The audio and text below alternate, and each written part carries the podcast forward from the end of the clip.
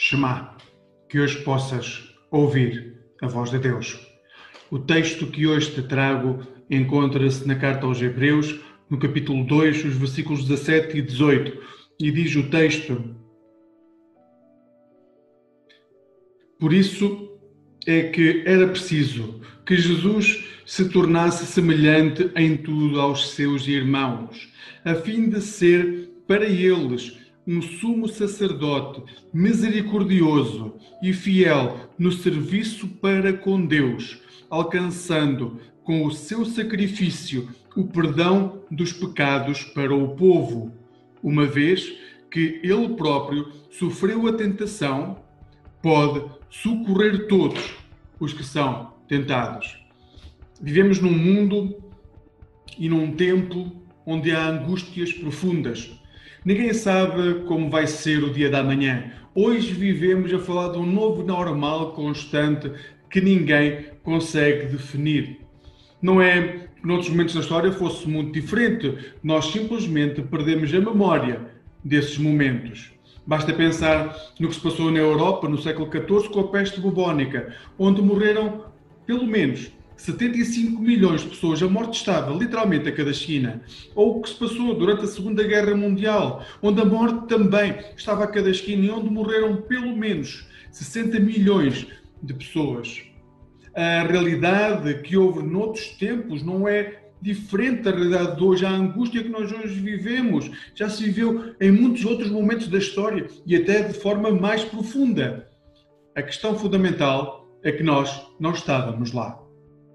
Assim, como nós não estávamos nesse tempo, o momento em que vivemos torna-se sempre o mais importante. E o momento em que vivemos, tornando-se o mais importante, o que acontece é que passamos a relativizar tudo aquilo que se passa longe de nós. Porém, o que não podemos relativizar é que tudo aquilo que gera angústia e que nos gera angústia tem uma causa única, que é o pecado. Esse pecado, quando toca à realidade, desvirtua o plano de Deus. E quando tomamos consciência que o plano original de Deus seria outro, mas que é desvirtuado pelo pecado, então podemos começar a compreender que a nossa angústia necessita de uma resposta obrigatoriamente diferente daquela que a sociedade nos dá. Porque a angústia é uma consequência de uma realidade que não devia existir. Então, chegados a este ponto, é bom que, ao olharmos para a Bíblia, compreendamos que a nossa realidade só será diferente, que só vire, viveremos uh, sem ser em angústia profunda quando nos voltamos para Jesus. Ele é o único que pode apagar o pecado que nos corrói e que nos destrói. Que hoje possas encontrar o único que pode realmente oferecer-te uma realidade alternativa para a tua vida. O único que pode socorrer-te das falsas expectativas que geras para ti mesmo e das realidades alternativas que te têm atormentado.